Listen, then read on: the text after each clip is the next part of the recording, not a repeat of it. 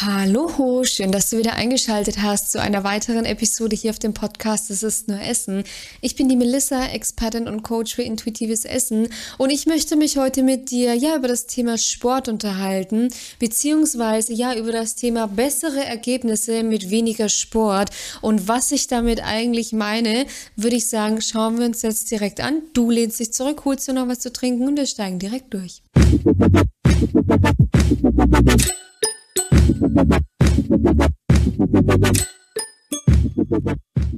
Gleich direkt einmal kleiner, ja, kleiner Disclaimer. Ich möchte natürlich nicht jetzt dazu äh, motivieren, die Couch Potato zu geben und sich überhaupt nicht mehr zu bewegen, weil, ja, ich bekomme noch bessere, Sper äh, bessere Ergebnisse durch weniger Sport. Es soll jetzt hier tatsächlich mal ähm, darum gehen, wieso es tatsächlich so ist, dass oft durch den äh, Sport schlechtere Ergebnisse erzielt werden. Und, und zwar ist es einfach so, dass die meisten Abnehmwilligen, wenn es ja um das Thema Abnehmen geht, direkt erstmal mit dem Thema Sport anfangen. Ja?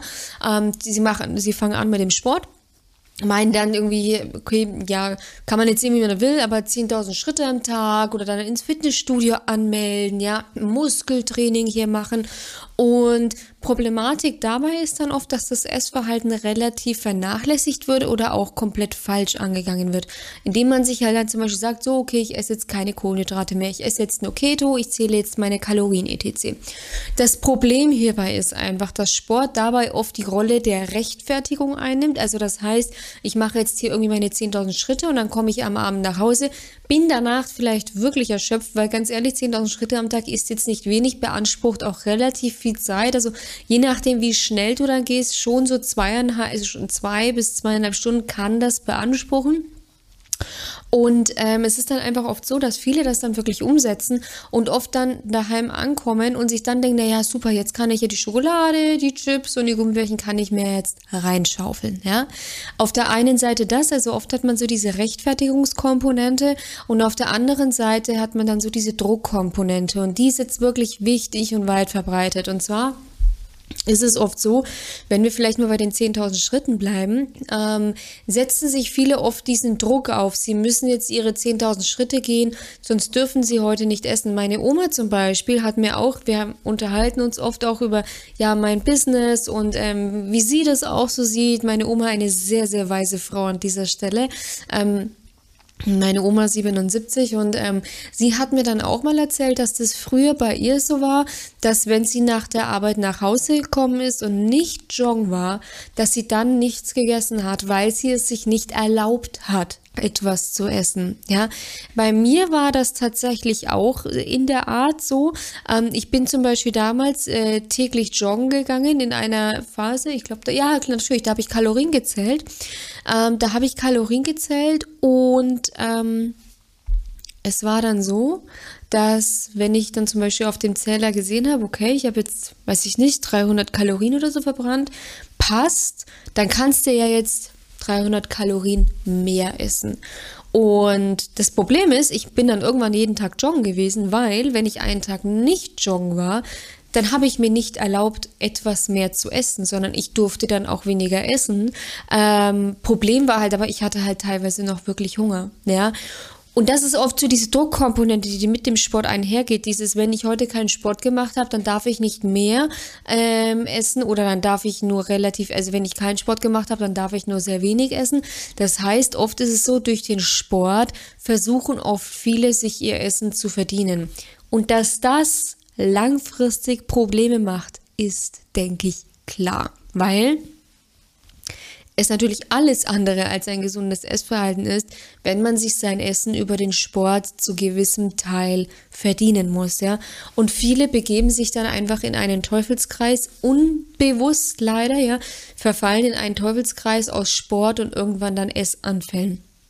Ja, und das ist so diese Druckkomponente, die da mit dem Sport aufkommt. Das heißt, viele machen sich dann auch oft den Druck, ich muss zum Sport, obwohl sie teilweise schon wirklich an körperlicher Erschöpfung leiden, ja, obwohl sie teilweise dann auch vielleicht schon gefährliche Verletzungen bekommen haben, ja, oder von mir aus auch nicht gefährlich. Es muss nicht immer gleich gefährlich sein, sondern vielleicht leichte Verletzungen. Es reichen Verstauchung, dass man leicht umknickt, dass man unachtsam ist, weil man auch, sage ich, einfach nicht mehr gerade ganz fit ist, ja. Und ähm, Das Problem dabei ist dann einfach, viele gehen dann einfach an ihre Grenzen, so wie ich damals auch, ja. Und irgendwann findet man sich wieder in einer Verzweiflung. Bei mir war das dann tatsächlich damals so, ich war schier verzweifelt, weil ich nicht mehr wusste, ich, ich wusste, ich kann nicht jeden Tag Sport machen. Das sagt dir jeder vernünftige Mensch.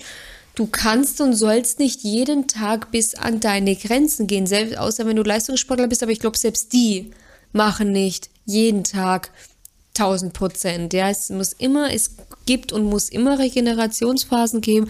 Das Problem ist einfach, dass viele hier wirklich in eine Sportsucht dann fallen. Ja, auch hier hatte ich äh, mal ähm, im, zu meiner Lehrzeit, ähm, als ich in der Bank gelernt habe, hatte ich eine Arbeitskollegin, die war sportsüchtig. Also die musste immer zum Sport gehen. Ja, das war also, und da darf man schon nochmal unterscheiden. Also bei mir ist es zum Beispiel auch so heutzutage. Ähm, nicht auch so, sondern bei mir ist es so, wenn ich nicht zum Sport kann, dann werde ich manchmal ein bisschen quengelig.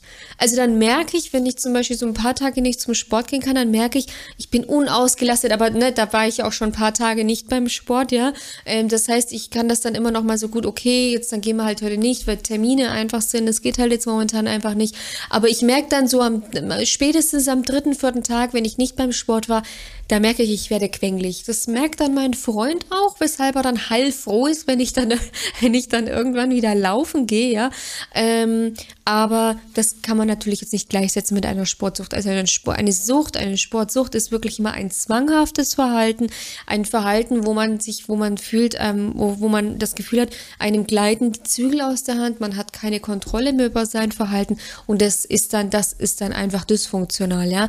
So, und meistens ist es dann tatsächlich so, dass dass wenn man mit seiner Abnehmreise beginnt, es viel vernünftiger ist, sich erstmal nur in Anführungszeichen auf die Ernährung zu fokussieren, man sich super gerne bewegen darf, aber eben nicht aus diesem Aspekt, nicht aus diesem Blickwinkel, ich muss meinen Körper jetzt hier an die Grenzen bringen und ich muss Vollgas und es gibt nur ein Gas, ja, es gibt nur ein Gas, Vollgas und hier jeden Tag irgendwie 10.000, 20 10.000 oder 20.000 Schritte gehen, ja, was auch immer und halt dann, wenn man aber nur fünf gegangen ist, den völligen Depri schieben. Ja, ähm, weil auch 5000 Schritte sind teilweise mehr Schritte, als wir alle machen. Ja, auch ich. Es gibt bei mir auch Tage, da habe ich nur 100 Schritte, weil ich halt einfach viel, viel sitze, ja, und viel ähm, ähm, am Tun und Machen bin, logischerweise, aber die Ernährung passt halt, ja.